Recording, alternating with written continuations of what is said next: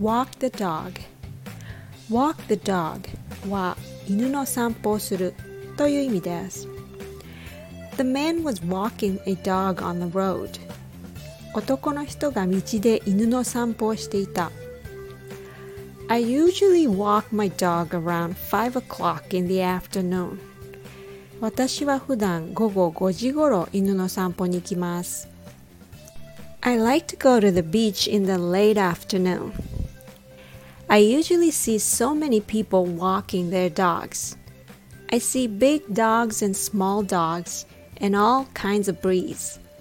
Some dogs are more active than others, so they need a lot of walks. What they really need is a lot of love and attention. But most of all, they love food.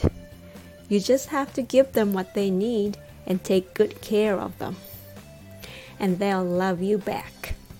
Thanks for listening.